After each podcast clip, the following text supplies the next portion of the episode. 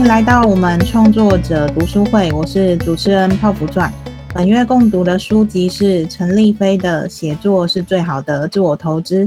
今天阅读的章节是第八与第九章节。本书最后两个章节呢，聊到了新媒体的样貌，还有爆款文。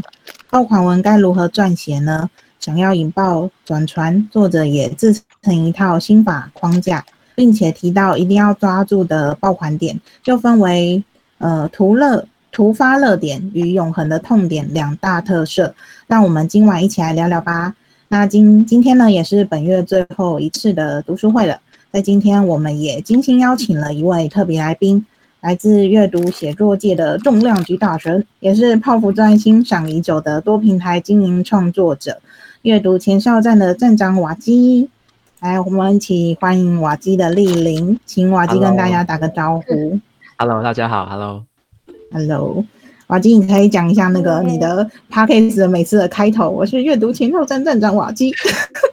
那个我，那个我都会只用重复的。没关系，你讲一下嘛。我讲，这是小迷妹的特殊要求了。对对对，小迷妹特殊要求嘛，要一定要 slogan，很有感 slogan。我好久没有讲开头了。好啦，Hello，大家好，我是阅读前哨站的站长瓦西。对对对对对，下一本是什么？应该这个吧？耶，没错。对，有没有好久没有讲这个？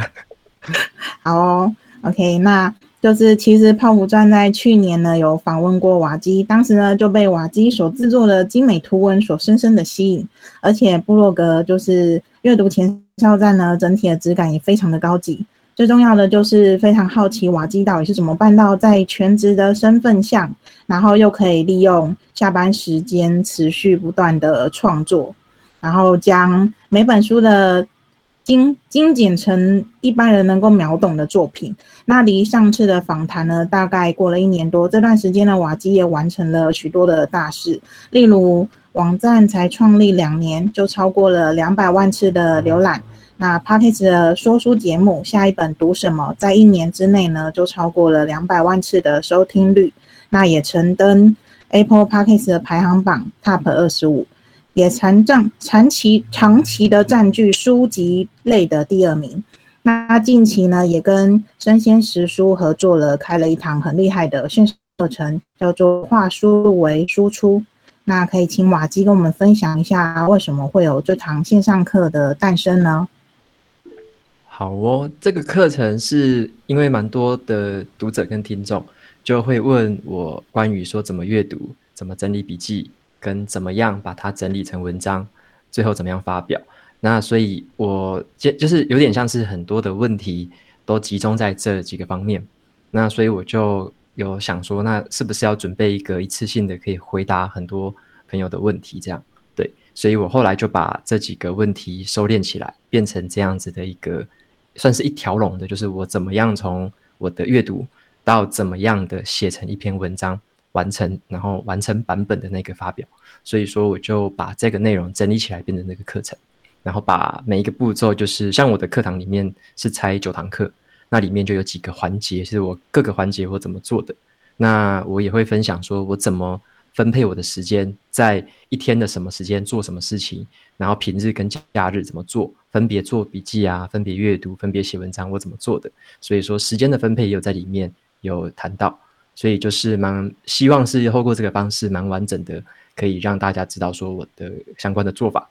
那有些朋友他会希望说他也要做到，呃，不一定说我一次是可能两三千字了，但是可能诶从三百字，从五百字开始，渐渐的开始去培养这个阅读跟笔记的习惯。对，那所以说我就希望说透过透过这个方式。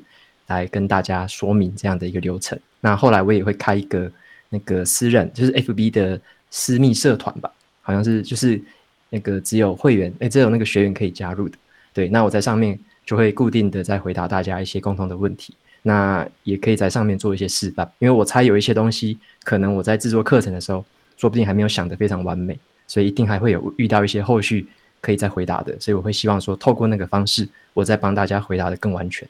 然后希望说，透过我的这样有点像是手把手的带着，然后希望大家可以透过这样的方式，也开始去能够把你读到的、你学到的、你听到的，可以吸收之后，然后输出来，输出给人家听懂，然后呢，分享给更多的人知道，就是让这个整个环境更好这样子。所以这是我的一个想法，那也希望说透过我这样的一个模式，能够让这件事情能发生这样。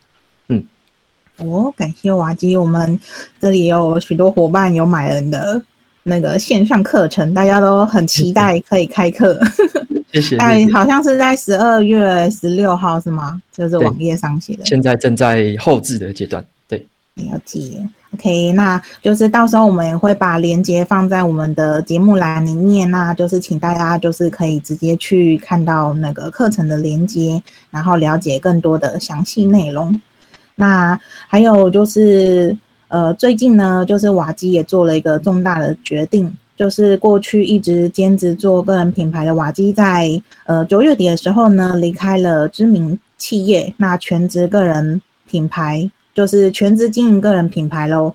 那从前就是兼职决定转成全职经营个人品牌这个议题呢，也是许多创作者都会面临到的问题呢。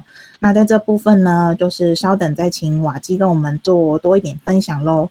那回到今天的主题呢？为什么会想要邀请瓦基呢？因为除了瓦基在写作阅读界非常知名之外，我们也非常的好奇瓦基对于这本书的心得是什么。那刚好前阵子呢，瓦基有重新读了这本书，也将心得写成了文章。而瓦基对这本书的解读为：公开写作就是一种利人又利己的商业模式。那请瓦基跟我们分享一下你对这本书的一些心得吧。嗯，当初我其实蛮早之前就有读过这本书，大概一年多前吧。我那时候读过第一次，那那时候有蛮深的印象，是觉得这本书是很偏技巧部分，就是讲了很多的技巧跟用法，还有一些关于模板之类的。所以我觉得它对我来说算是一个工具书。所以之后我有有一些时候，我就偶尔会翻一下，看是要诶标题用什么方式写，然后看呃结尾用什么方式写。所以我把它定义成是一个工具书，蛮好用的。那后来我在就前一阵子想说，我好像没有分享过这一本，所以我就再挑了这一本，再重新读一次，然后再去理解一下，说他这本书里面所要要讲的东西。那我后来就发现说，我自己把它串联起来，发现说，它其实在讲的是一个，嗯，我们讲商业模式也好，讲个人品牌也好，它其实就是一个，嗯，你提供价值，然后让别人获取价值。最后，你可以再把这个价值，嗯，也不算是回收，就它又会回到你身上，又可以让你再重新的再创造更新的价值。它等于是透过一个呃写作的方法，达到这样的一个循环。对，那这个东西其实也是它书名的意义吧，就是那个写作最好的投资嘛。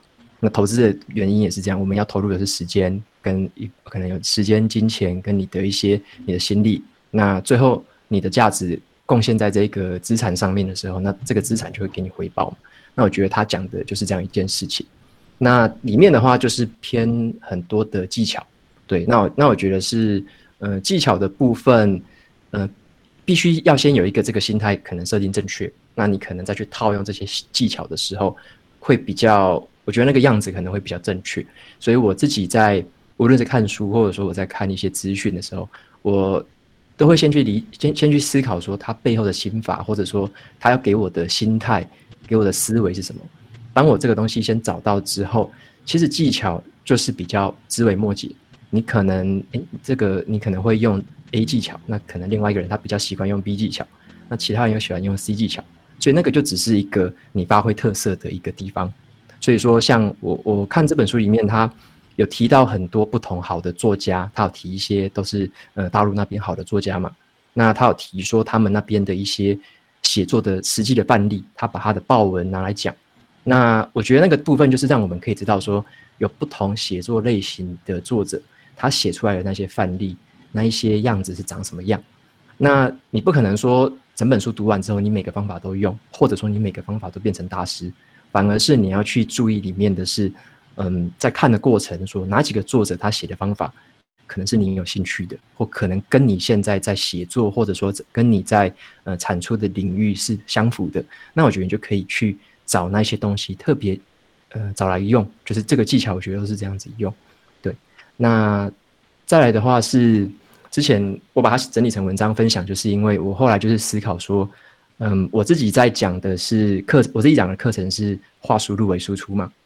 那其实话术入为输出也是一个在提供价值然后跟传递价值，最后可以获取价值的一个循环。那跟呃这本书一样，它讲的也是一样的意思。嗯，这本书我觉得一开头他先讲了一个重点，就是讲注意力写作。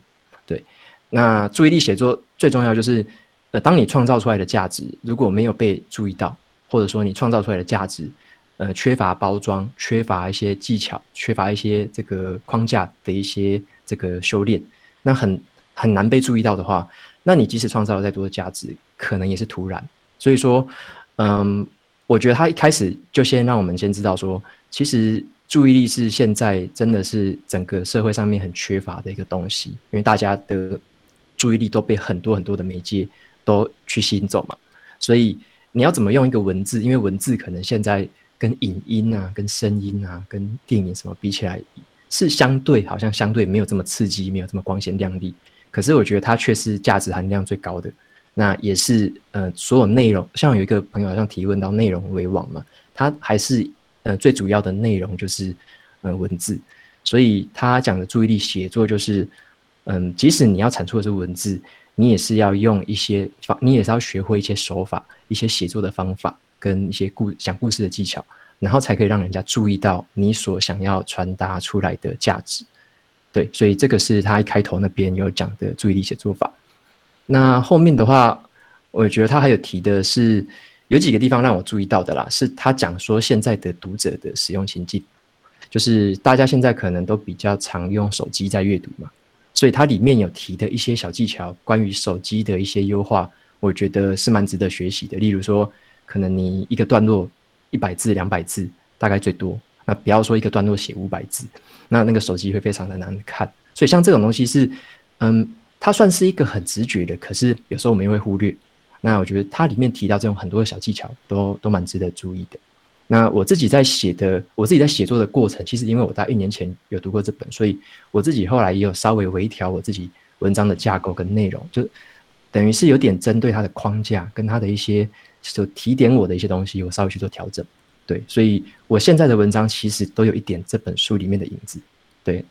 然后再来的话是有提到的是产品思维啦，就是，嗯，毕竟毕竟我们写文章或者说你要产出一些内容，你还是会围绕在某一些主题上面，应该是你会有兴趣的，或者说应该是你想要成长、你想要学习的。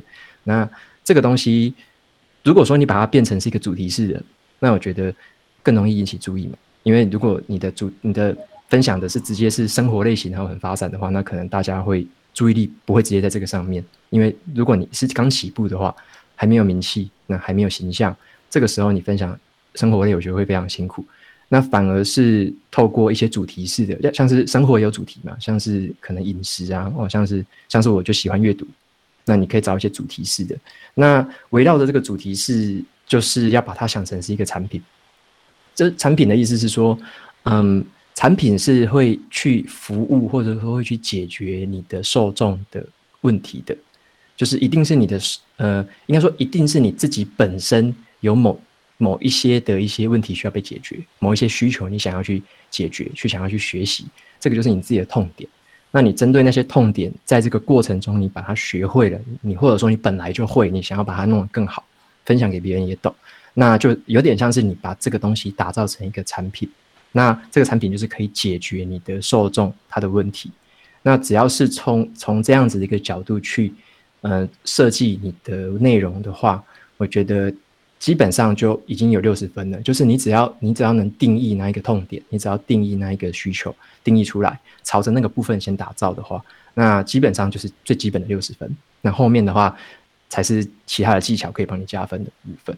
对，所以我觉得他这边是产品思维的部分让我。蛮印象深刻的。那当然还有一个产品思维是要有很独家的一个呃内容的写法。嗯，独家的意思是说，嗯，偏向于你的风格吧，就是一个人的风格。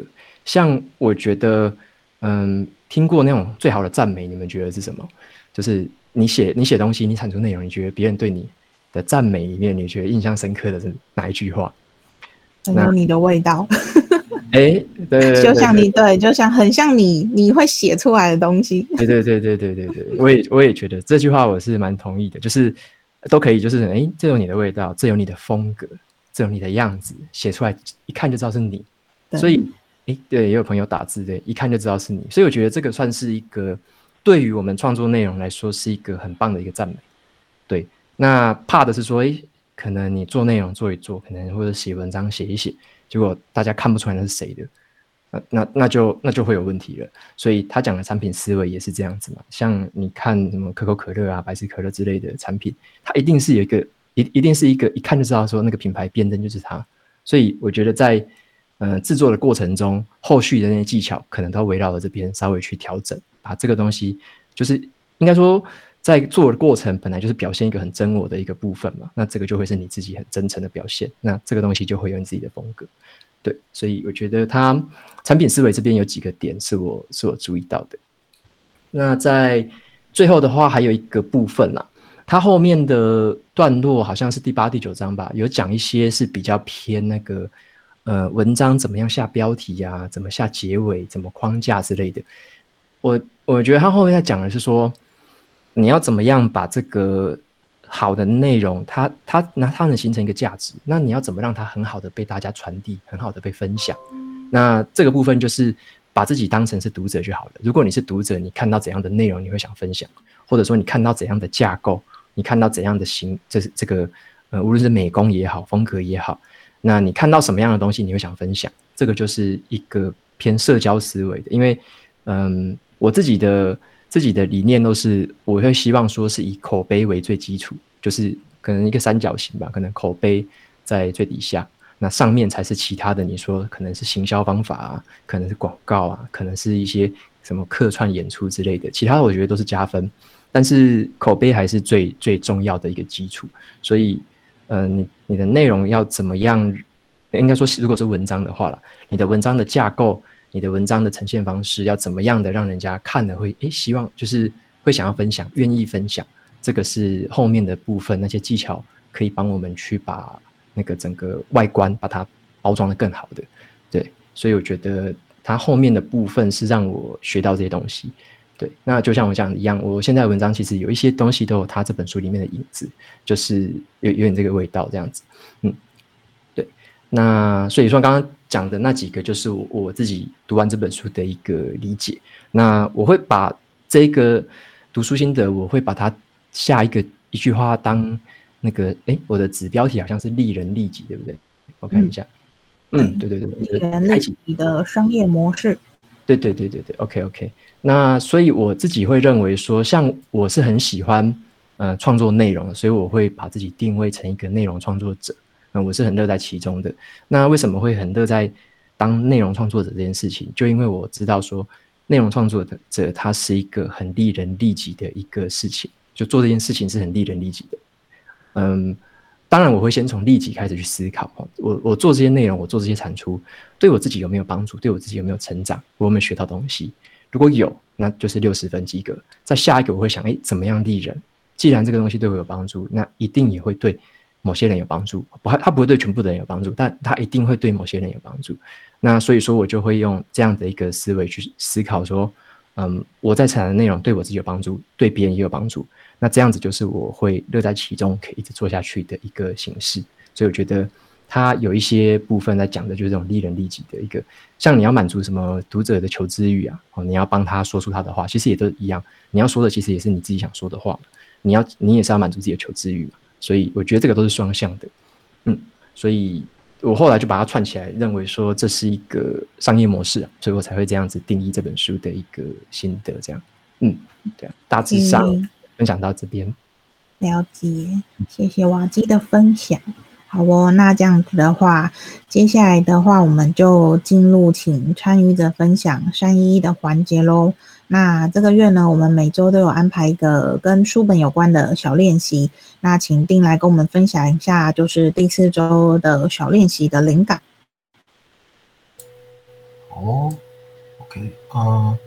这次这呃这一周的小练习的话，最主要就是因为呃本周阅读的章节中，就是第我觉得是第九章的开头，然后就提到说呃爆款文这件事嘛。那呃爆作者就将爆款文分成了两种，就是大爆款文跟小爆款文。那我自己是觉得说呃无论爆款文的大小与否，那这个东西它本身就是一个跨领域的传递。那呃，它能够呃让原本说不是这个领域的人来去关注到这个领域，所以我就是会很好奇，想要知道说，呃，现在每一个创作者都有经营自己的领域，经营自己的市场。那当初是因为什么样的契机，还是呃看到了什么东西，或者是听了别人讲过讲到了什么，然后你想要踏进这个领域？那倒过来讲，就是如果说呃你今天想要去吸引一个平常没有关注自己领域的人，那你又会有什么方式想呃你会用什么方式去进行传递？对，好哦。所以就是这一周小练习的标题是：如果你今天想要让一个不认识你的人注意到你的领域，你会设立怎么样的一句话，或是呃一个标语、一段标语，或是一句话？那或者是你自己当初是被什么样的标语吸引，然后进到现在这个领域的？那接下来的话会请参与者先分享本书三个重点，然后再分享。呃，这一周的小练习，然后接着再分享呃本周的一个议题的讨论的提问。那今天的第一位，请 Crystal 来跟大家分享一下。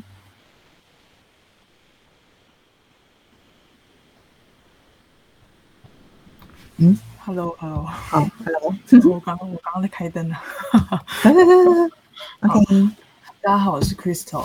我看完最后这两个章节，我哎，对对，等一下，等一下，那个我今天忘记提醒你们一下，就是你们今天在呃开头前可以先介绍，跟跟瓦基介绍一下你是谁，然后晶晶什么领域，然后这样瓦基会比较了解你的领域是什么部分，然后跟你分享的重点，它比较会有连结。好，好，这大家好，我是 Crystal，然后。我经营一个 IG 叫“职涯成长骇客”，然后一开始是因为一个我自己的一个职涯故事，就是十七天成功跨领域转职加薪三十趴这件事情开始的。然后我本来觉得没什么，但后来有朋友跟我说：“哎，你这个超酷了，完全可以把背后一些东西写出来。”又加上我当时是人资，所以就也写蛮多这类职场的一些文章。然后开始了，开始经营就是只要成长骇客的 IG。我要怎么介绍我自己呢？但最近在探索我自己，所以我也不知道怎么介绍我自己。先所以先介绍介绍一下我怎么开始的。然后啊，我现在做的事情就是在帮一些创作者，就是当开课顾问，帮帮他们把他们脑袋的知识变成课程。那会做这件事情，也是因为我之前曾经是管顾业的课程行销企划，就所以才呃对这件事情还蛮有兴趣的，所以就开始做这类事情。好，然后那我就开始我的生意。好哦，好，谢谢。那我看完呃最后两个章节的想法，就有三个点，就是杠杆跟抓住读者情绪，等于抓住注意力，然后。再就是流量变存量三个部分。那重点一是，嗯，里面有提到新媒体不是一个行业，而是一个工具。呃，里面有提到说，哎，新媒体不是一个行业，是一个人人都要使用一个杠杆工具。然后新媒体的传播效率，把一个人原本的能力放大了。那这这也让我想到，我跟之前跟我朋友也聊到说，哎，行销其实不是一个职位，是一个人人都要具备意识。然后就像商业思维不是一门领域，是一个人人都要具备的通识。那行销不是一个职位这件事情，我印象特别深刻。有一个超好笑的故事，也要跟大家分享。呃，我之前大学读的是会计系，然后开学第一天，系主任就跑来我们班跟我们说。你们读会计系真的是选对了，为什么？然后他就开始批评我们学校当时的观光系跟行销系。他说观光系花四年在折餐巾，这里去打工一个月你就会了。到底为什么要观光系？然后在行销系，他是说行销系花四年在骗人。到底他们这四年学了什么？不就一张骗人的嘴吗？然后那个时候我听完，因为小大也没有什么思辨能力。所以我就想说，哦，对对对，主任讲的真对，我选会计系真是选对了。可是后来我参加活动或是工出书呃出社会以后就发现说，就算我的专业能力再强，但我不会表达，不会行销自己，一样没人知道，我的专业就烂在我肚子里，所以我才跟我朋友后面聊到这句话，就是行销其实它不是一个职位，是一个每个人在这个时代都需要具备的意识，所以这这是第一个重点，我跟大家分享了一个小小故事。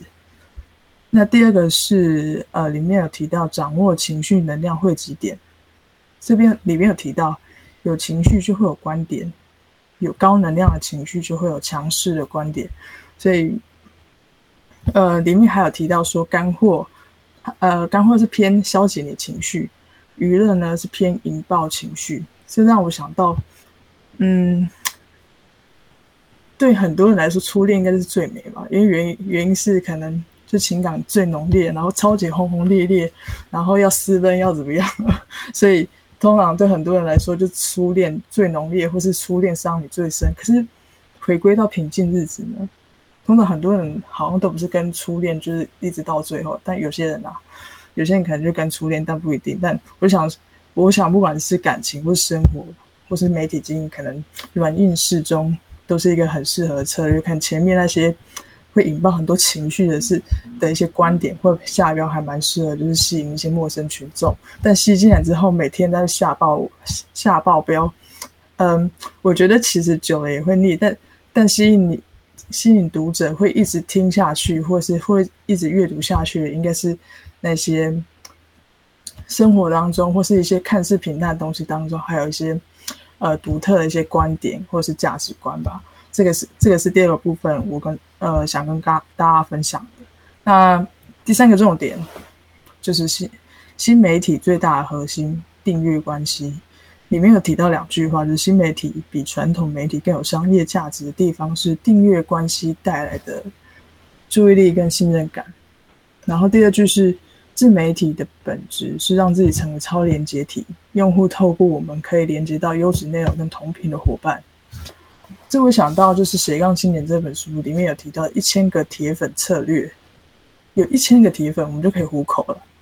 可是呢，拥有这个一千个铁粉没有那么容易，要自媒体管道，第一个要自己的管道嘛，让嗯这些读者可以接触我们。第二个就是要有人格魅力。那里面也有提到说，得到 App 创办人罗罗振宇提到说，人格魅力是社群网络中。的贵金属，而且真正的魅力是来自于思想精神，可以带给人们启发。这其实也回应到我，我跟大家分享第二点了。然后，嗯，但我自己是想到，根据呃这本书，呃这本写作最好的投资，还有斜杠青年，还有最近对社群一些观察，我觉得应该最后一千个铁粉理论，也许会变成一千个铁粉村民知识部落，然后我们可以制成很多的生知识生态系。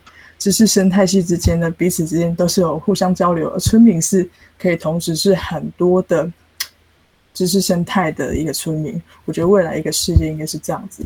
这是我三个重点的分享。然后我的小练习的话，我是写就是我是开课顾问顾问的部分啊，所以这句话是我是 Crystal 创作者开课顾问，协助你把专业变成课程系统。但我刚刚还有想到。别的就是，我应该想要专注的是体验这件事情的。嗯，不管是课程体验，或是品牌体验，或是怎么样的。因为之前我的工作是人资，人资我有接触一点品牌形象的部分，就是帮帮当时的公司做雇主品牌行销。所以我觉得，不管是媒介是什么？不管是做雇主品牌形象或是课程，其实我最终重视的还是体验，人的体验是我最终最重视的部分。但要怎么写成一句话呢？我还不知道，我还在探索我人生当中。好，那再来就是我的一个提问是：我想要问大家都怎么分辨这个账号主有没有过度包装自己？因为这个也是延伸，就是书里面提到的一个问题。嗯，然后这边我跟社群上的一些朋友聊到，也我们都有观察到有一个现象是，目前国网的新一可能在社群或媒体或自媒体经营整个圈子里面有真实上演，也就是书中里里面有提到的影响力大过于本身实力的一些状况。我不知道大家怎么分辨这件事情，我也很想知道大家一些大家的一些想法。那那你有自己分辨的一套办法吗？我会，然后就是大家都在上面写的头头是道了，然后我通常会先会去听他们的讲座或一些就是直播分享等等，嗯，就是直接去去面，就是体验他们每就是当呃，就是他这个人是怎么样，而不是看他的一些文字啊，或者是一些就是有经过包装后的一些内容，是吗？对对，直接去看，然后直接去看他们怎么去回答，呃，观众当场提问一些问题。我本人是都是静静在那边观察啦，然后看一看就大概有个底了，这样子。我不知道大家是怎么看。嗯好哦，那瓦基瓦基对就是怎么分辨这个账号，就是经营的这个这个角色有没有过度包装自己？你自己是有什么样子的观点吗？嗯，你的意思是说，你想你的目的是想要从他身上学东西吗？还是你是要对这个人分析？就是我指的说，你要辨认出来这个的目的是什么？辨认出来的目的，对，嗯，第一个可能也想要从他身上了解到，就是可以可以学习到一些什么。第二个，嗯，我也很难说清楚目的是什么，就是我会觉得有一些乱象在，但我也不一定要拆穿这件事或怎么样，我只是心里希望希望有个底这样子而已。哦，就是也许也警惕自己。我其实我最多拿都事情是拿来警惕自己，不要变成这样。嗯嗯，我我大概理解你的意思，但是呃，所以我会这么问，是因为说，像有些人他是想要找个老师嘛，例如说你要在某个东西学东西，你可能会找老师，这是一种。那有一一种是他可能是要找看竞争对手，有一种是看竞争对手，诶，这个竞争对手到底有没有料？那我在哪里之类的？我觉得就是看你的目的了。那听起来你是比较想要知道的是老师类型的吗？是不是？老师类型，嗯，对，会会希望能够，我觉得在自媒体或是个人成长路上，还是有很多想要问的东西，但有时候可能对对谁太有太大期待，但后面有点失落，我也会觉得，嗯，对，所以有点像瓦静提到这样子，嗯。因因为我我自己的经验都是，你就看他做什么，就像你说的，你直接听他的现场讲座，我觉得是很直接的一个方式。因为现场就最骗不了人的，现场的即时，他没有剪接嘛，然后也没有包装，那就是他及时的回答，我觉得那是最棒的。那这种是一个，可是你也可以，可能也会遇到那种辩才无碍的，然后可能就很会讲，讲的很溜的，那那种你可能就辨认不出来嘛。那或者是说那一种，那他还。他还用文章还是怎么包装自己？那可能你也辨辨认不出来。那种我觉得表面的话是不太容易看到的。对，所以这个也是像我们说经营自媒体啊，或者说有些社群平台，它其实就是会有这个问题在的话，就是有那样的包装在，所以你有你可能就是隔着一层纱，你没办法看清楚。对，那所以如果说你是要找老师的话，像是诶聊天室好像有同学学说，当然你学跟跟着他学一阵子，或者说你持续看他内容看一阵子，你其实大概就知道。他到底有没有料，或者说他的东西到底是不是你要的？所以你可能还是会花一些时间，或者说你直接去翻他以前的一些过去的一些记录可以看嘛。那从这个方式去辨认。那还有一个方式是，因为我会比较比较注重是的是说那个人他做了什么事情啊，而不是他说了什么嘛。就他他他到底做了哪些事情？那所以他的实际的的成绩，或者说他实际做出来哪一些产哪一些产品，或者说他曾经做过哪些内容。那你就直接去看他那些内容，到底是不是有料的？对，就是说是一回事嘛，那他做出来的东西是另外一回事，这样子。对。我想要啊，我刚刚在听瓦基分享过程当中，我要想起一件事情，我知道为什么我这么在意这件事情了。那是跟之前的职场经历有关系啊。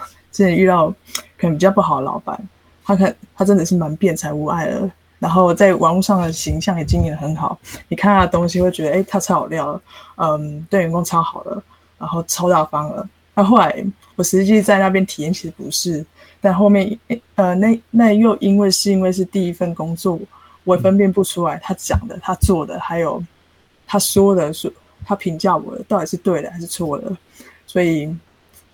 所以我才会后来才会都这么在意这件事情啊！我想到，我是突然想到这件事，跟大家分享这样子。嗯，就是有心理阴影，很很大阴影。OK，好哦，所以定定有想分享吗？没有，我最主要是也是就我跟瓦基想要反问的问题是一样的，就是想要理啊、辩辩论这件事情的背后原因了。对，因为那时候看到这个问题的时候，就是蛮好奇的。所以就是瓦基把你的话都讲掉了，没有，没有，是 Crystal 已经已经回答我这个问题了。所以回答你这个问题。哎我本来想不出来，我写的时候我想说，你们一定会问我为什么要知道这件事情，但我想不出来。但刚刚我就突然瞬间想到，哦，因为过去阴影，所以我很在意这件事情。嗯，真的，觉得这就这又有点像是，就是我们每个人的经历可能会让你对于未来经历了很多事情，就是大家的感受不一样。就是你可能会放大某一部分的东西，但这一个放大对别人来说可能是很普通的事情。对，所以这时候其实就是很值得去检视自己啊，就是像你现在就发觉说，哎，原来过去那件事情有影响现在的你这个样子，对啊，其实就是一种发现。很有去，过去的对啊经历会变成滤镜。没错。OK，好哦，那这样子的话，我们就请下一位，请妹来分享。然后妹妹也是可以简单介绍一下你是谁，然后经营什么领域这样子。好，大家好，我是妹啊，瓦基你好，初次见面。然后，呃，我前面有冠名那个脑科学，是因为我研究所有就是念阳明大学脑科学研究所，然后大学是念那个医护相关的科系，所以后来职场我有待过一阵子，有有当过药局的店长，然后后续有跟伙伴有成立一个社会企业。那现在还在叫银色大门，但是我现在呃就离开了今年的部分，然后我现在就是经营自己的个人品牌。我比较关注的主题就是内向者这一块，内向者经营个人品牌。所以呢，我会参加这次的读书会，就是因为写作，我之前也有成立部落格，然后有写作一段时间，但是我现在 比较着重的是在 podcast，所以啊。总之呢，就是我想要协助内向者。从我以前也是一个非常害羞，然后连大学报告都会把这个 报告的这个角色推给别人，一直到现在，我可以直播，连续直播，然后甚至露脸这件事情，我想要把它记录下来，然后协助更多内向者，然后去经营自己的个人品牌。那大概就是简单的介绍。好，那我的三一一第一个重点就是，我跟别人抓的重点好像都不太一样哎、我都是抓那种比较嗯，就是比较强烈一点的，这就是第二二百二十九页，就是有一个我不蹭热点，我就是热点，就像范冰冰说的那样，我不嫁豪门，我就是豪门。我昨天在我自己的读书会，因为我自己有一个读书会，然后我讲到这句话的时候，他们。我才发现，哎，范冰冰好像最近有有一些呃新闻事件，但是我不晓得。那我甚至是因为看了这段这段话之后，我才知道说，哦，他原来有讲过就是这句话。那我觉得前面这个我不是热点，我就是热点，是给我的感想，是因为我觉得经营个人品牌，或者是不管是写作是各种的创作，会掉入一个误区，就是嗯，会一直想要去蹭时事，还有蹭热点，然后就会迷失自己。尤其是在初学者的时候，或者是，尤其你可能也不一定啊。有有些人他就是很爱蹭嘛，所以我自己不喜欢，然后甚至我也觉得说这是一个警惕，就是我不想要一直蹭来蹭去。当然，就是合作跟蹭热点，我觉得是不一样的。就是如果是这呃很好的合作的话，那那当然是很不错的。但是蹭跟合作，我觉得还是有点差异。所以这句话，我觉得会一直警惕在我创作之路上面。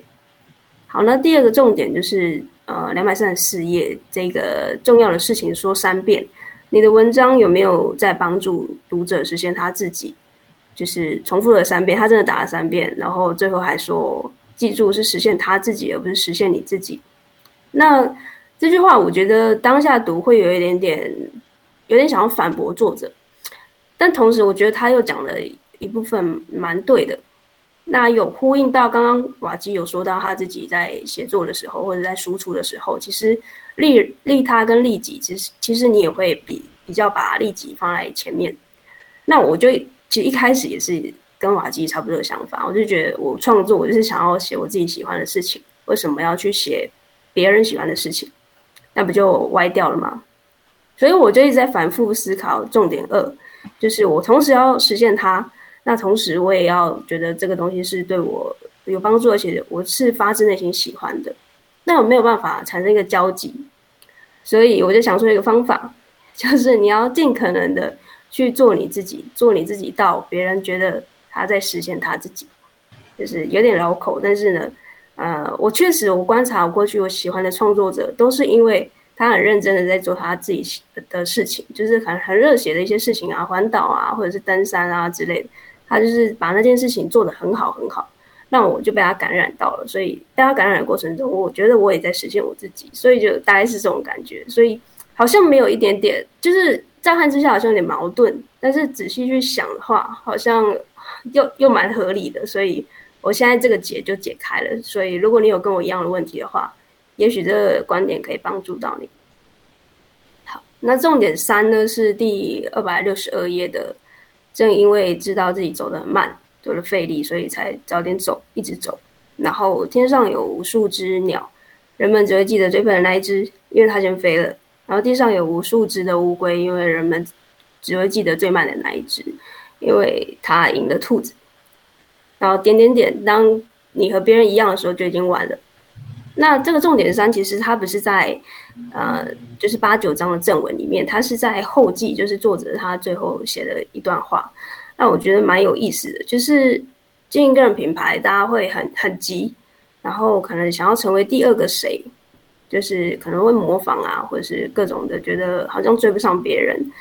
那这句话他其实蛮鼓励到我的，因为，呃，我我觉得我自己不是很就是天生聪明的那一种。那我一直以来也都是很刻意练习，然后我知道我自己没有，就是嗯那种天分吧，所以我我也都其实蛮认命的，就是可能中间很挫折啊，然后考了很多考试啊，然后可能职场上也有一些就是不如意。那我觉得我后来会就是会有一点点就是跟别人不一样的地方是在我觉得呃。我不想认输，就是即便那个挫折砸在我身上，我也会觉得说那就是一个考验，那这怎么样，我就是把它撑过去。所以这句话给我的鼓励就是说，就是就算有很很多乌龟，大家只会记得那个最慢的那一只，就是即便我是乌龟好了啦，就是我我们可能都想说要走得快一点，但其实你有时候走得慢，走得最慢。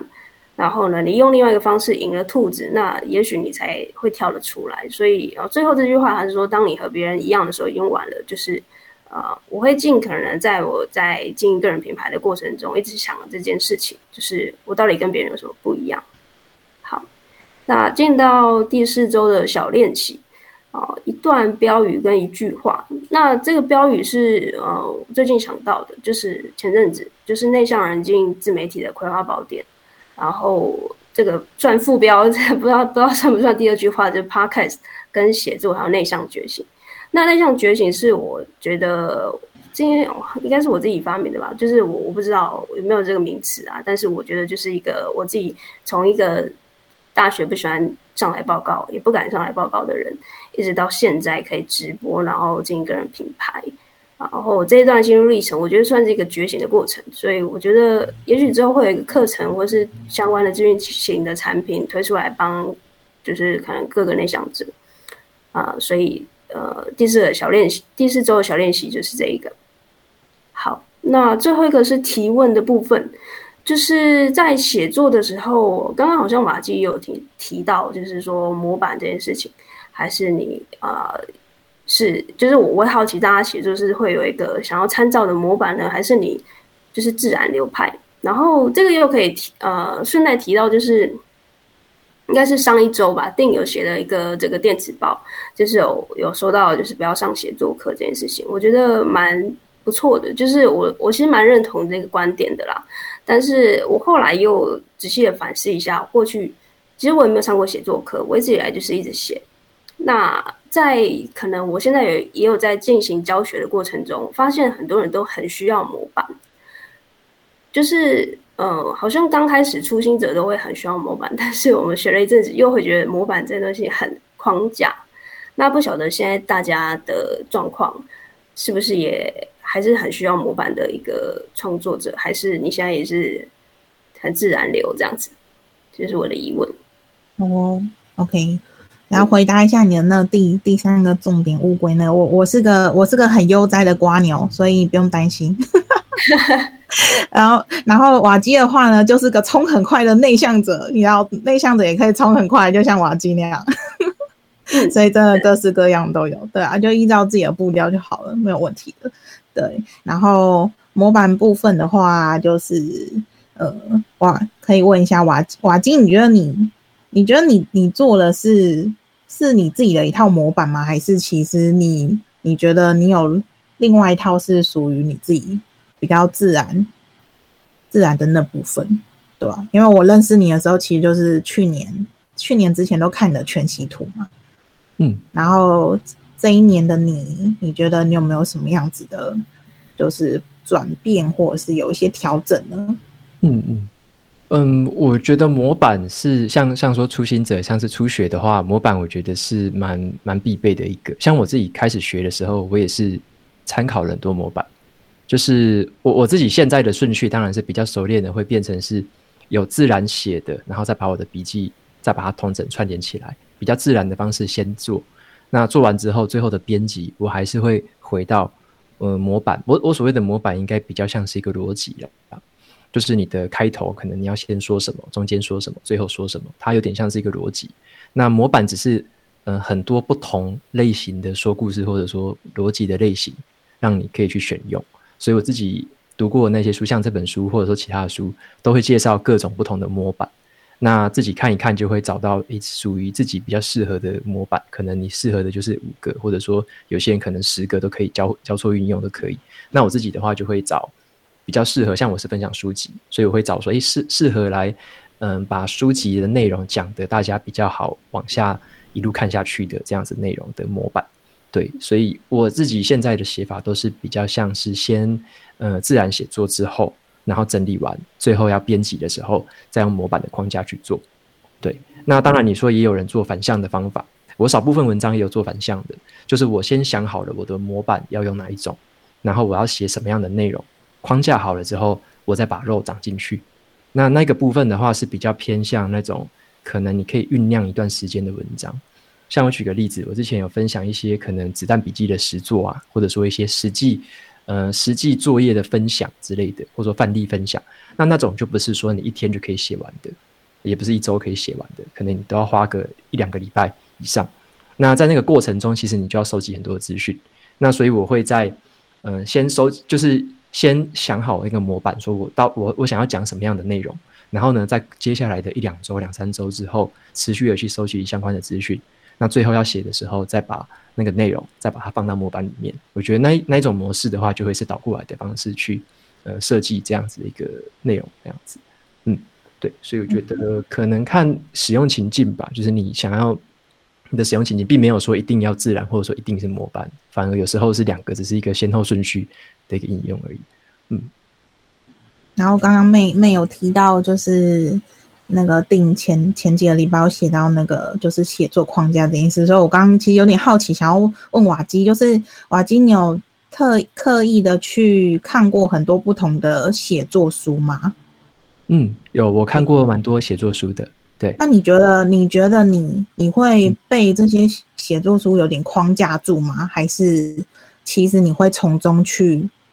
挑选你自己觉得适合的，然后或者是嗯，或者是你是挑自己适合的，嗯，挑就是要怎么去，比如说你可能是一个，就是当你还在初学的时候，然后你去看了很多写作的书，但是你要怎么从中去分辨，就是你自己到底适合什么？因为有些人他可能今天读了这一本，然后觉得很棒，然后去实做之后，他读了下一本的时候，他又跑去实做，然后他就会变成就是自己很混乱，然后他可能就是很容易就会被框架住了。就是他明明想要写这，但是他他的脑袋就是会出现说，哎，可是那个老师说了什么什么之类的。那你你觉得你是怎么样子去分辨，跟你自己真的想要做的是怎么样？嗯，我的我的经验是这样子，像。在读不同的，因为因为我我也是一个几乎是从白纸开始，就一开始是没有写作经验的，所以也是从白纸开始写。那我认为我开始的做法是，我读一本书，我就用它里面，例如说，你就挑一个到两个的实际去用，然后你就用，用完之后，你可以再读下一本之后，你再用下一本书的东西，就彼此之间先不用有冲突。所以我认为先需要累积起一定的量跟一定的经验。在这个过程一定是需要花功夫的，而不是说，嗯，我一开始可能看的是十本书，我就突然融会贯通，突然可以写出一个风格。我觉得那个是太过呃美好了。所以我自己的话是每一本每一本实际的去实践每一本里面所教我的东西，我在下一篇文章我就用，然后我在读别本的时候，我在下一篇文章再用。那在这个过程中，你会才会发现说，诶，可能这三本书里面它有个共通点是什么？那我以后都用这个共通点。但是这三本里面有一些东西是讲的彼此不一样的，甚至有些书彼此是讲的是冲突的啊。有些书说，哎，这个标题不重要了；有些书说标题很重要。那到底要信哪一个？那其实就是你在测试的过程中，哪个是符合你你自己写出来的那个样子，或者说哪个是你的观众就是很很在意标题的，那你就必须在标题下功夫。那如果你的文章是跟标题比较没关系的，那当然你就不用在那边下功夫。所以我觉得是必须要有实际的去采取行动。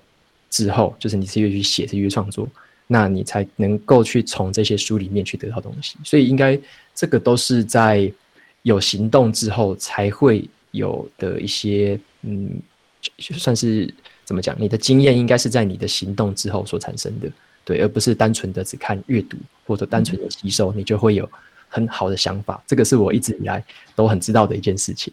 对，就就从从白纸开始学，就很知道说，哎。一开始真的超弱，现在也很弱啊，都都是一直在学习的，就是永远永远学不完，就是各种模板、各种的写作技巧、各种东西都还在尝试，对，所以我觉得都还是累积的过程啊，对。然后，诶，三言两语是问说，对啊，我觉得是可以先分享心得，就是你在做的过程中，你就可以把这些东西分享出来。像我觉得有一个譬喻蛮好玩的，嗯，如果是阅读的话，或者说你吸收资讯。有点像是在一张白纸上，它只是一些很随机的点而已，就是你看不出来你在点什么东西。每一个资讯都是像一个点，点在那个白纸上，一堆很杂乱的点。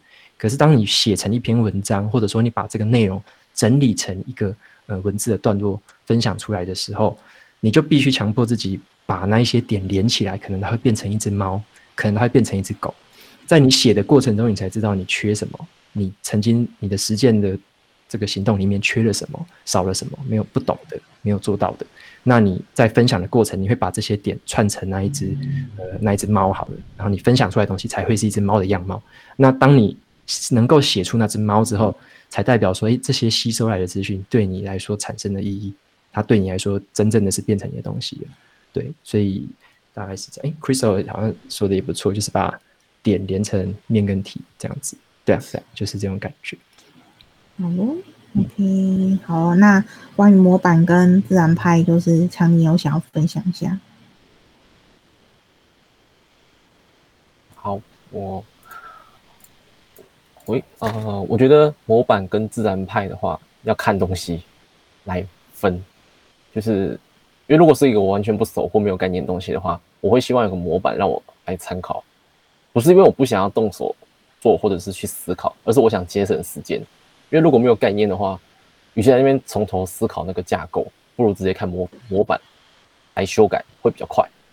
但如果是只写作这个东西的话，我可能会偏自然流派，因为框架可以给我们一个逻辑脉络去思考、去构思文章，那可能也是写出一篇好文章的一个重要技巧。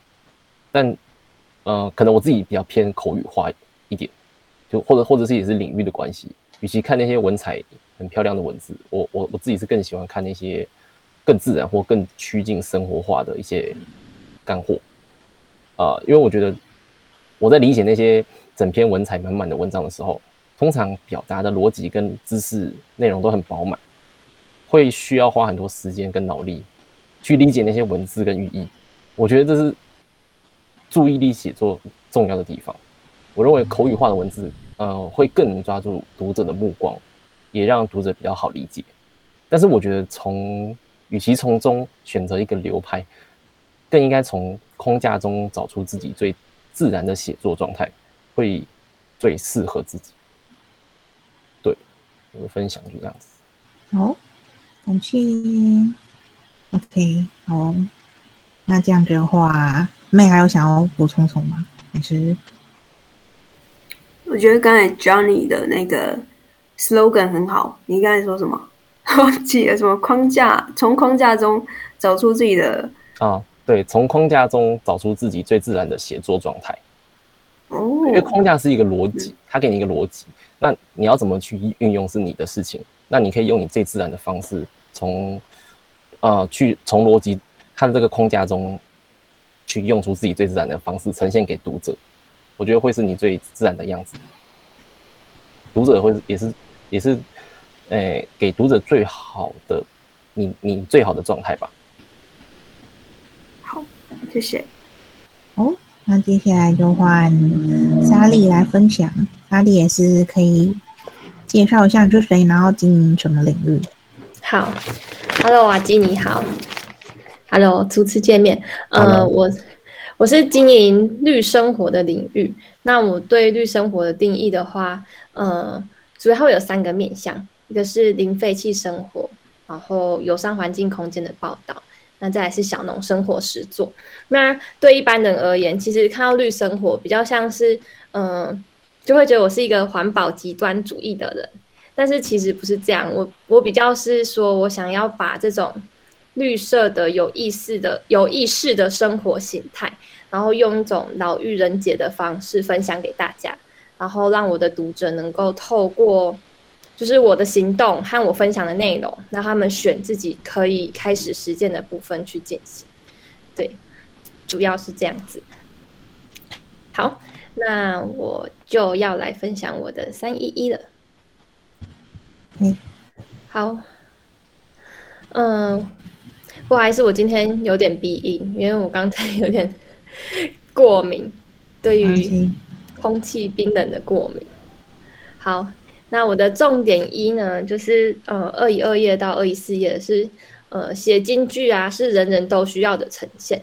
其实我以前对京剧就有点，我自己是有点不屑啦，我就觉得这是一种迷惑人的手法。但是我后来觉得哇，真的是很重要哎。因为你如果没有没有一个好的句子，就没有人会记住你。所以就是，嗯，像作者里面就讲说，就是一句精炼经典的话，会让读者印象深刻。就算是忘记整篇文章，只要记住这一句，读者就会知道你这洋洋洒洒在写什么。然后我又找了两句我觉得蛮可爱的话，可以跟大家分享。说呢，别指望所有的人能都能够懂你，因为萝卜白菜各有所爱。你做了萝卜，自然就做不成青菜，就觉得很可爱。用萝卜和白菜去形容的，就是每个人都不一样的事情。那还有另外一个呢，我也觉得蛮可爱的，就是，嗯，他说所谓的低调啊，就是不露痕迹的高调。我觉得这对，就是很多自媒体的，就是作者来说，其实大家都是这样。我也不知道有没有大家都这样，但是至少是，呃。至少是我觉得，嗯，有道理，有道理。反正呢，我们我们不能低调嘛，低调就没人认认识我们。但是我们高调行事的时候呢，就是也要不露痕迹的来做，对，就让人家觉得舒服的高调的方式。对，好，这个就是重点一。然后第二个是我蛮想跟大家分享的是，这边有在讲说，嗯，引爆点有分两种嘛，那一种是。呃，就是跟风口的，那另外一种就是靠实力的。那这边是想要跟大家分享跟风口的，他就说呢，有风来跟进来就能带来一定的声量。那呃，所以作者说，就是这种方式是比较算是投机取巧的。那呃，他以前也对这种蹭蹭热点有抵触的心，但是他现在觉得说，如果能够借助这种热点，然后来去。呃，产生更多的价值也是一种好事，因为我们的受众也是需要新鲜感嘛，他们需要热点，让他们的事情，呃，让他们的视野更有更有丰富度。对，然后所以这些风口呢是有时效性的，越早进越具竞争力。然后所以我在我的三音这上面有贴贴一些范例，然后就蛮想跟大家分享说，因为我们公司是做保养品的行销，然后嗯，就其实蛮好笑的是，我们平常社群就是没有什么人在看，但是我们如果跟风的话，就可以带来一定的流量。然后像是第一个的话，就是那个什么 Apple 在出来的时候，就什么就很 Pro。然后我我在贴在那个三一那边是一个警察的照片，他说就很 Pro，不止照片很 Pro，价格也很 Pro。然后他就说这个警察在呃在拍那种违规的行车的时候，他就是很 Pro。就是我觉得这种跟风啊，就是其实我自己是蛮不喜欢的啦，就是我觉得很烦。就是每次都跟别人，都没有跟到，就是啊万谈，然后有跟到就是哦烦呢。对，但是但是我自己还是觉得蛮必要。然后第二个就是问青哥，然后问青哥的话，他就是前阵子很红嘛，那现在还是继续继续在发挥他影响力。然后我贴在这边的一个案例就是问青哥说呢，请问你跟心爱的人吃浪漫的晚餐，你比较无法接受对方打响歌还是放响屁？然后问情哥就说：“我其实比较在乎他等一下愿不愿意跟我一起回家。那我觉得说就是 这种，呃，就是因为 take 问情哥之后，你就会可以，他如果真的愿意来回这篇文章的流量，其实就会自然变很高。然后我就觉得哇，这个跟风也是也是醉的啦。但是我们我们没有到那么大的流量，所以我们就不敢乱 take，很怕就是如果没有没有成功的话，其实蛮尴尬。”对，然后再就是那个奥运的金牌，我们我们也就是因为卖东西嘛，卖东西就要跟这种时事。每次运动赛事的时候呢，就是要跟，而且而且很很厉害的是，今年的那个金牌，我忘记是谁的金牌，他是下午才刚打完，然后好像是五六点打完，然后便利商店统一在晚上八点，所有的东西都弄好了。对，所以所以就是可以知道说，其实。大家都是有备而来，就是大家都准备好这个赚钱的风跟流量的风，所以只要嗯跟上的，就是有这个嗯这个优势嘛，或是这个 benefit 在这边。好，然后第三个重点的话呢，是刚才妹说的，就是呃你有没有在帮助做读者实现他自己？那这边的看法，我其实呃想要回馈给妹是说，就是我觉得。要实现自己很重要，因为我们写文章的时候，如果没有满足自己的话，其实是没办法满足这个我们身为创作者的一个乐趣。那我觉得他这边在写说，你有没有实现作者他自己啊？不对，你有没有实现读者他自己？他的呃架构是呃是建立在这个文章是一个商品，然后我们要卖给读者，所以读者他看的时候是我们我们否否他看的。因为我们如果只写一个自己喜欢的东西，那你的东西就是很零散，它没有一个目标性，所以这是为什么就是很多人都说写写文章要有对象题啊。像如果妹写的是写给内向者看的，你一定会想说写给内向者，他看到就嗯很棒很棒，就是这样，我我认同。那如果是写一个自己发挥的文章的话，就像是那个那个瓦基说的，有没有公开写作？对。如果如果是公开写作的话，就会写给对方看。所以我这边认为说，他是说你有没有帮助读者实现他自己，就是在说，就是这是一个商品，然后你有没有按照你的受众的需求来去呈现？对。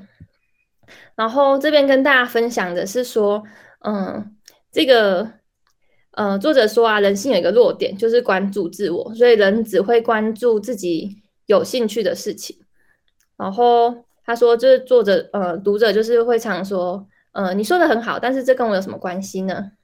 那这个作者就，呃，举了一个例子，他这个是奇葩说，不知道大家有没有看过？因为我也是看了这本书之后去查的，它是一个大陆的，嗯，辩论的节目，然后这个节目蛮有趣的，它是没有一个理论的辩论，它是口才的辩论。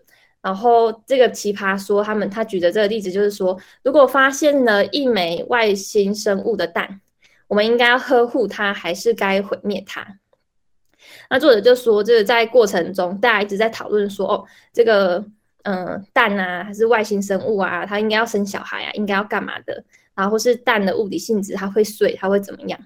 然后只有这个黄子忠，就是嗯，最后抓住人心的这个黄子忠，他就说。就是这个蛋呢，它其实不是蛋不蛋的问题，它也不是来自外星人的问题。然后他是说这是好奇心和安全感的问题。那就把这个比喻成说，我有没有看过龙啊？我也没有看过凤，所以不管它是谁的蛋，都跟我没关系。那说小时候每个人都有这种好奇嘛，你把一颗蛋毁灭掉，你就想说哇，这样我就看不到龙，看不到凤。可是你长大之后，你就可能说就是。对对，这个事情没有好奇啊。他最重最重要的事情就是跟呃公司工作的关系啊。我也没有办法准时的完成工作，没有办法准时下班，没有办法嗯拿到我要的金钱等等的。然后他说，现在你把这颗蛋敲掉，他说你会听到什么声音？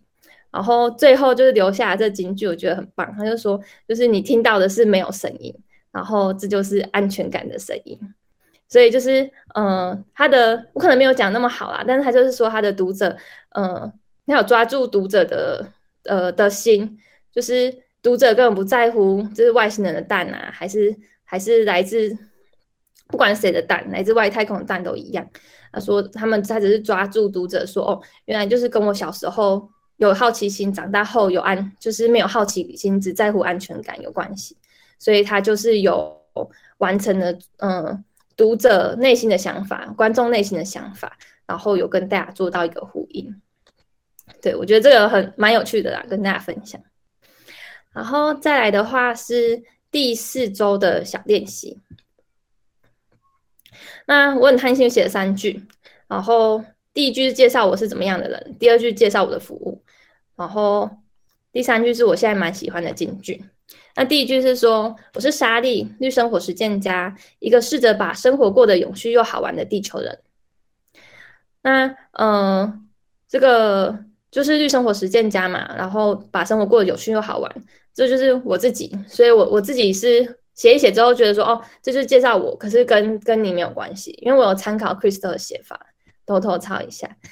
然后，然后第二句的话是说，我是莎莉。绿生活冒险家带大家体验永续又好玩的地球人生，所以就是 有用 Crystal 这个带，好像就是跟大家有关系，所以我要带大家体验嘛。所以我我是怎么带大家体验的？就是我会分享这种就是各式各样的东西，好像就有跟人家有一些互动。好，然后第三句的话是我自己喜欢的金句，它叫说：对我来说呢，最伟大的冒险就是过着理想中的绿生活。这个也是。嗯，偷偷说这也是抄人家的金句，但是我有我有稍微改写。那我觉得这是我自己觉得蛮有感的啦，因为我觉得现在在做这个自媒体，其实就是呃对我来说蛮冒险的。是说我现在有自己的正职工作，然后所以有时候写这些东西是有点疲惫啦，然后就会跟自己一直在跟自己挑战，说我到底该这样吗？该那样吗？我我会定沙莉的绿生活周记，就是为了说每周都要写，但是。真的每周都能产出东西嘛？那就会自己批判说，那这些东西是人家需要的，还是这些东西是我想写的？那要怎么把这些东西整理起来？对，好，那再来的话是，嗯，每周本章节的一个提问。那这边的提问就是说，嗯，想要想跟大家请教说，大家的爆款文啊，通常都是怎么引爆的呢？是跟书中的一样嘛？就是像是，嗯，书中有提到说，他是用特别的观点，或是跟风带风向，或是用很很很有张力的情绪来去把这篇文章引爆。嗯，想想要问大家，哦，对啊，其实我想问定，他说他问的就是这边谁有写过爆款文吗？对啊，啊，问问举手是有，是不是？瓦瓦金，你觉得瓦金，你有你有特别想要写爆款文吗？还是你有对这个爆款文是什么样的定义？这这个问题很好。嗯，我自己好像有两两三篇是算是爆款吧，就是那种 FB 可能四三四十万或有一个到百万的，对对对浏览，那个应该算了。但是，嗯，不是说写的时候就会设定说那个是爆款，都是爆了之后才知道。对，嗯，有一篇是那个我分享，有一篇是那个美国 American Got Talent 吧，有一个叫做 Nightbird 的那个歌手，不知道大家有没有看过。Nightbird，我我打给大家看，大家有兴趣可以看一下。那一篇好像是破百万的的那个那个 Nightbird，那那篇是破百万的那个流量了。那那一篇的话，我是觉得很感动到我，那所以我就分分享给大家，也单纯是把我的感动分享出来而已。对，那就莫名其妙就爆了，所以都是后后就是事后才知道。对，然后另外一篇爆款好像是写离职的那一篇。就写从台积电离职的那一篇，那篇也是，嗯，流量大概大概一半还是三分之二左右，反正也是很多，所以大概那那两篇是爆款，对，其他的话就没有到那么夸张的那个程度，对，所以，但是我觉得不太好设计啊，就是你你怎么知道说设计人会突然爆款？对，那我之前有我我之前啊，我读完这本书之后，我有做过一件事情，我有去设计一篇，我特别先写写看。那我那一篇是写艾丽莎莎的事件，不知道大家有没有印象？那个艾丽莎莎肝胆排石法事件。那我在那个事件发生的那一个礼拜，刚好读完那个《专业知识》那本书，对，然后想说，诶，他怎么就把那本书里面的东西演出来了？然后我就刚好分享那本书的时候，就想说。把那个时事跟这个故事结合在一起写写看，然后就用那个这本书里面所讲的一些东西稍微去设计一下。哎，没想到那篇发了之后，的确应该也是蛮蛮蛮，就是怎么讲，蛮热销，还是说蛮那个大家很喜欢分享这样，然后也蛮多媒体就转载那一篇的。对，但是我好像也只做过那一次这样的事情，我之后也之后也没有再这么做过。但是我我发现是有一些迹象可循的。如果说你有兴趣。跟时事或者什么的话，你可以把一个时事结合某另外一个东西，就是两个东西元素结合在一起，它就会是一个很独特的一个题材。对，像我那时候是把这个事件跟书结合，那它就变成一个很特殊的题材。对，但是我还是没有办没有把握，说我接下来如果要怎么样刻意操作会有爆款文，我觉得这个很难预测，我没有我没有这么多的经验。对。你在我们里面已经算是超有经验了，好吗？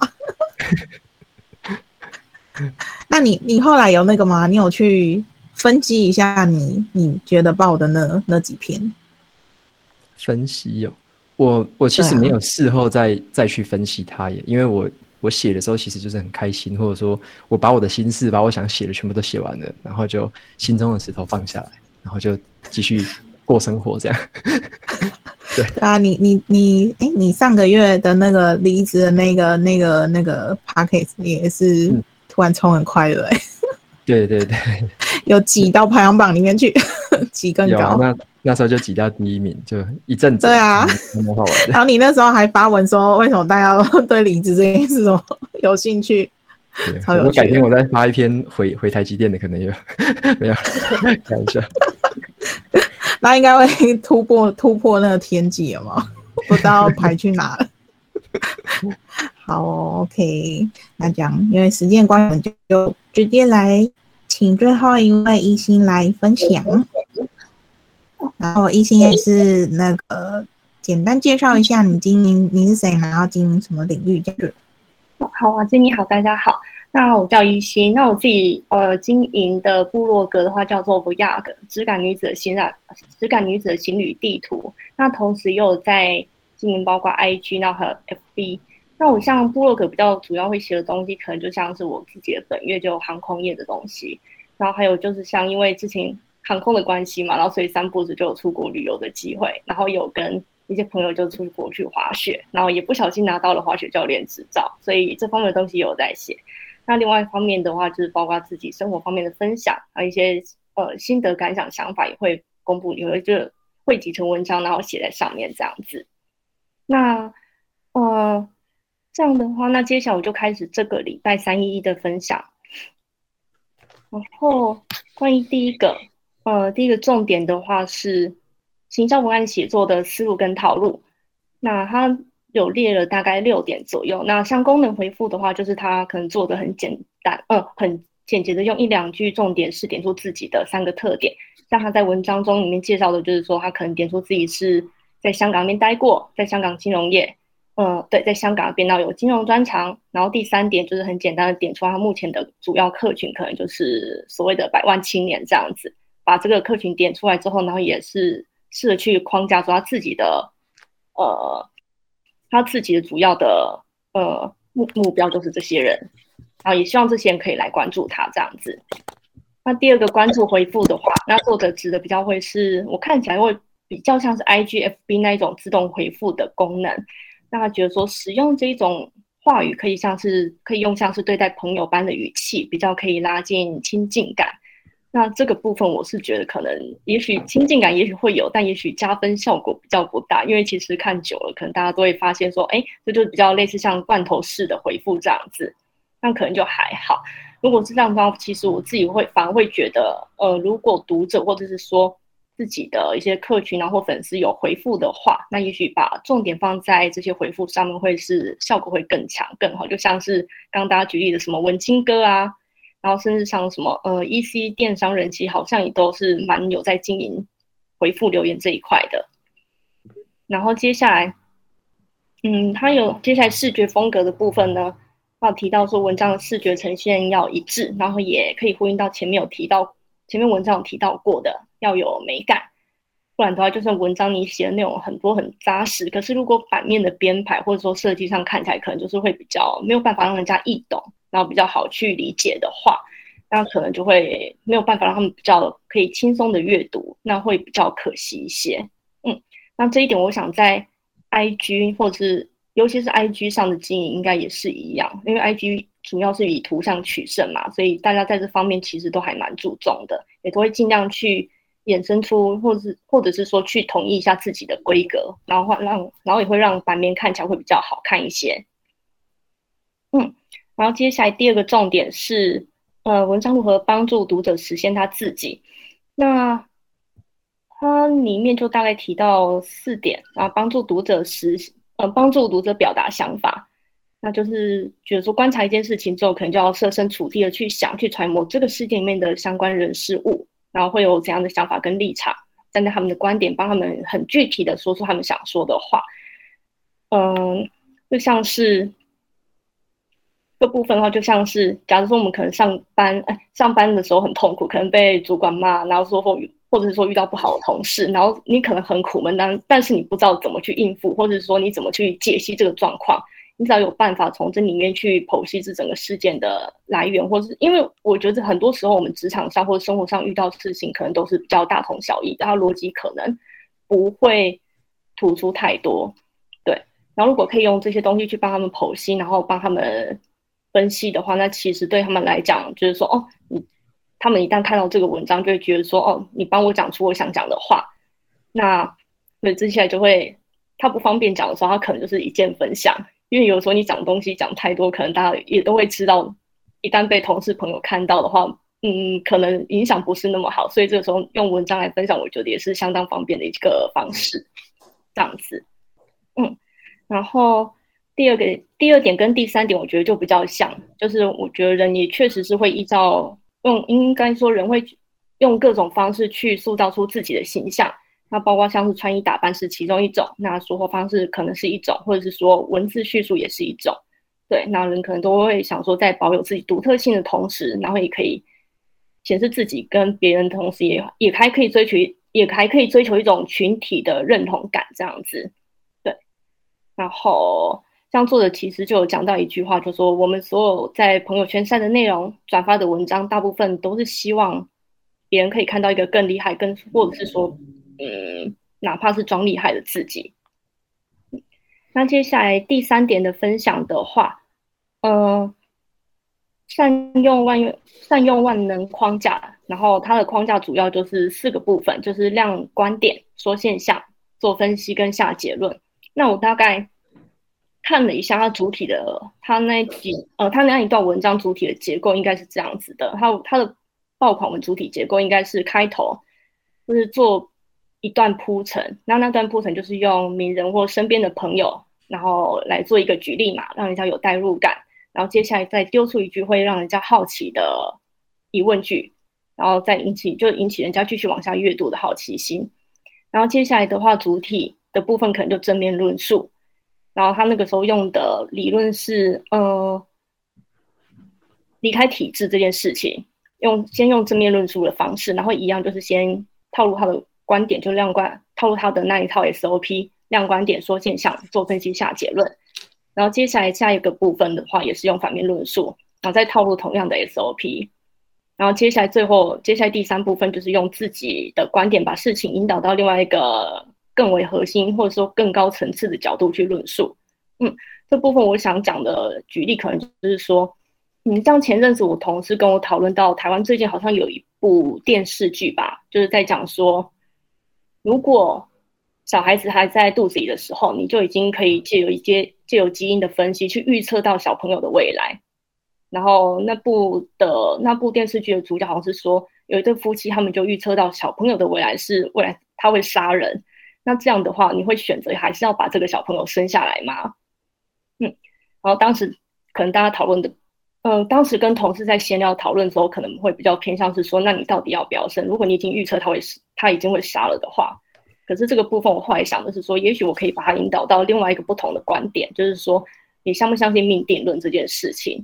如果未来就已经有个既定的命运，可能就也许像算命师跟你讲的，他就摆在那边，那你到底愿不愿意去为了这个所谓既定的命运去做一个拼搏，或者是说，或者是说没关系，我就躺在那边，那就这样子，我就接受。嗯，大概是这种感觉。然后最后结尾的部分呢？就是用令人比较印象深刻的金句做强而有力的结尾，然后就等于替一个文章做前后呼应，然后用比较让人印象深刻的方式做结。然后嗯，我自己的话，哦，嗯，然后我自己第四周的小练习，我写在上面的是说，呃，哦，你好，我是一心在海岛一语的机场。横跨经度与纬度与世界交流。那喜欢旅行的你，和我一起乘着飞机的翅膀，造访世界上各个奇异国度吧。然后关于这个章节的提问的话是，呃，因为作者他有提到文章发布的最佳时间，然后也有建议不同类型文章可能会在哪些时间点发布会最好。那不知道大家对作者发布时间的建议是怎么看的？那不知道大家的经验跟作者推荐一样吗？还是说有所不同这样子？哦，时间时间这件事情，我觉得瓦金你是不是有特特地那个研究过？因为我有发现你的 email 好像都是在半夜发布，对不对？哦，那个是设定好的排程。那个只是设定排程而已，对。所以，所以你有那个吗？你有你有特特地去研究过，就是比如说你的文章发布的最佳时间啊，或者是你的 email 开心率的一些时间什么的，你在这一块有做什么样子的研究吗？嗯，我自己只是抓到一个算是规律吧，就是嗯，像我自己的话是每周大概一到两篇，那我没有特定说是哪一个哪一天发了，就是我没有定说是一个礼拜的哪一天发。那我之所以晚上寄电子报，只是因为那个是系统上面的排程，因为我的系统它需要跑那个，因为说嗯订阅者蛮多的，所以它需要跑蛮久的，所以我才设定晚就是晚上发，那大家可能早上才会看得到这样子，对，那个单纯是这样，所以嗯，我觉得可能比较在意的是社群媒体上面把文章发出去的时间，因为发在部落格的话，其实没有什么流量。一定是透过社群去传递那个流量才会是跟时间比较有关系的，所以像在时间上面的话，我大概抓几个时间点了。早嗯早上的话，好像是在九点半吧，九点半到十点是一个时间点。然后下午的话，大概是在呃十二点半到一点半之间，就是午休完大家会划手机之类的。那傍晚的话，大概就是在那个好像是六六点到六点半之间。就是通勤的高峰期，对，所以大概这几个时间。那还有一些是娱比较偏娱乐性的，好像是可以再更晚一些，因为那时候可能大家晚上就会比较娱乐，所以可能要看你自己的内容是比较偏哪一种导向的。对，那我觉得，我觉得时间点其实后来我发现它的重要性没有这么高了，就我觉得还是内容为为主。就好的内容，你不管什么时候发，它还是会。如果是社群媒体好的内容，那还是会该报的就还是会报，或者说很很好的内容，它还是会被传递。所以我觉得好像我最后发现跟时间点没有很明确的一个关系。那我刚刚提到那三个时间点，只是在一天当中，你可能比应该说比起其他的时间点会好一些的，因为那时候就是最多人在用的时间。对，了解。OK，好哦。那因为那个时间的关系，对，所以我想要就是最后就是要想要问一下瓦基，就是我们大家期待一种问题，就是呃，瓦基当初怎么会决定想要就是全职经营个人品牌呢？你是什么样子的契机点让你下定这个决心的？嗯，OK。我我自己定义也也也不是说个人品牌啦，就是做着做着，它是一个算是附带的效益吧。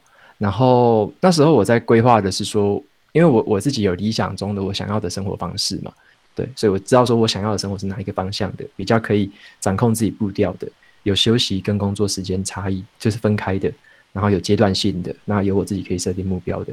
所以我后来因为我也是我也很喜欢读一些什么时间管理啊、生产力啊、什么效率的，所以你。读了那些东西，读久了就会发现，其实最重要、最宝贵的是自己的时间嘛。那我就开始在，所以我前阵子就已经开始在规划，说我能不能达到一个财富算是一个稳定，然后能够有持续主动，就是主动跟被动收入都可以指引我接下来的生活的一个水准。那我如果说达到那个程度的话，我就差不多可以在那个时候转换跑道。所以我的定义大概是转换跑道了，并不是说退休，因为我现在。还是在做很多我喜欢的事情，然后甚至比工作的时候可能还要再忙一些，或者说忙的是不同方向的东西。但是它是我自己可以掌握步调的，然后可以去掌握休息跟工作时间分得很开、分得很清楚的。对，所以我是因为这样子决定了想要过这样的生活，所以我才在大概两一两年前开始去规划这件事情。对，那到这个时候差不多是一个时间点，所以我就。我我就好像在九月吧，九月的时候离职，对对对，然后当然在前面大概花了半年左右跟公司也沟通啊什么的，对对，然后现在什么什么副总什么，他们也都有听我的 podcast，也觉得蛮好玩的，他们都在都在我离职之后才会寄信给我，就说哎，原来你有在做这个什么，哎，然后我有在听什么的，就蛮好。是因为同事分享吗？还是为什么你离职他们才发现这件事？呃，应该说我们公司副什么副总啊，什么老板太多了啦。但是他们就是离职后才知道，哎，有这个人，或这个人以前我跟他合作过什么的。然后原来他是有些人好像之前就有听我的 podcast，然后离职之后他们才说，哦，原来你就是那个谁谁谁，就蛮有趣。对你之前都没有露脸，之前也其实也有露脸了，但是比较没有这么样。应该说我露脸就那几个照片而已，比较少。嗯嗯嗯，对。哦，那如果说就是现在的你呀，然后给一些，因为其实就是我们读书会遇到很多创作者，其实大家都会卡在到底是要离职冲一波呢，还是要就是兼职做？因为兼职其实你也知道，就是时间分割还有精力上面的安排，其实真的是蛮挑战的，对吧？那依照现在的你会，你会给这样子的创作者一些什么样子的方向或者是建议呢？嗯嗯，像我之前。应该算前两年吧，我就是正职跟兼，呃，跟斜杠就是兼着做。那其实我的时间算是非常的，嗯，非常充分的利用。也就是说，其实休息时间是可能不多，每一天呢，或者说假日一些休息时间是非常非常的少。那我知道说我在打拼什么样的东西，我想要在什么时间点做这样的转换，所以说我那时候会投入那么多的时间去做这件事情。那我大概估估算估计好那个时间，跟我做的内容的产量之类的，我大概估到这个方式，大概可以在两年的时候可以做到这样的水准，所以我觉得大跟我的预估差不多，那所以我才做这个决定。那我的建议是，其实我觉得正职是很重要的，因为嗯，其实我我现在也可以继续在公司，然后继续做，就是兼差这么做，我也可以再继续这么做。那嗯，我觉得正职重要，是因为在职场上还是可以学到很多东西，像我之前在。带团队啊，在职场，在跟其他团队交流、跟跨组织沟通什么的，其实都还是会一直去学东西，一直把自己学的东西用用上去。所以我觉得，在正职的期间，除了那薪水稳定之外，其实还有一个是你可以持续的去成长，持续的跟去培养你自己可能演讲啊，可能跨组织沟通啊，跟其他老板报告啊，然后去协调啊之类的一些技能，就是呃正职的经验，我觉得是很很算是很珍贵的啦。对，所以嗯，我会建议的是要只比较知道说你的终点是什么，你你是真的要转换成一个你斜斜杠要取代你的正职呢，还是你的终点是你想要有正职，也想要有斜杠，两个是并行的？那它是一个相辅相成的，就是你的你的终点到底是长什么样子？对，那我自己对我自己设定的终点，是我想要过这样的一个我自己的步调可以掌握的生活，所以我当然会，呃，最后会切换成这个模式。对，那我可是每个人都不一样，每个人都有他适合的方式，所以可能要先知道的是你的终点到底是什么，那你有没有朝着那个终点在迈进？那不要说做一做，结果诶，怎么好像没有朝终点走呢？走歪了之类的。对，所以我觉得是先规划好。然后正直很重要，就不要不要就轻易的就跳出去，因为因为当我有时候我觉得一个问题是在于说，当你做什么事情都是为了钱、为了生计、为了什么的时候，我觉得那时候你的创作的那个起心动念或创作的那一个热情可能会不一样。嗯，跟你原本可能是诶比较比较安稳的、比较稳定的，你真的是做自己喜欢的事情，然后你真的是无后顾之忧的，你可以去往前的去冲刺，往前的去创作，往前的分享。那如果说很担心、很担心生计的问题什么的，那可能会影响到你产出的内容。可能你每次内容都会，诶，这个流量到底高不高？诶，这个这个费用还是这个到底会不会有人看？什么？因为在意很多很多的小事情，那结果会消磨掉自己可能是创作的热情，或者说你真正喜欢、真正要分享的事情，你坚持不下去了。那只要你的气不够长，那很难走到最后。因为我觉得创作者是一条好像是叫做指数吧，就一开始是很平的。然后才会在后面的时间也才会很陡的往上拉，对，所以你如果前面注定是撑不下去的，或注定是会有问题的，那那几乎就不可能走向成功的终点嘛。所以我觉得这个是需要考量在内的一个部分。好，好哦，谢谢瓦吉。好，谢谢大家，谢谢瓦吉，感谢你的时间。好，拜拜，拜拜，拜拜，拜。喜欢本集内容吗？欢迎订阅我们的创作者电子报，可以收到本周精华整理，还有每个月限额市民的找鸟报名机会哦。与我们线上讨论经营问题，转动你的自媒体获利飞轮。那我们就下周见喽，拜拜。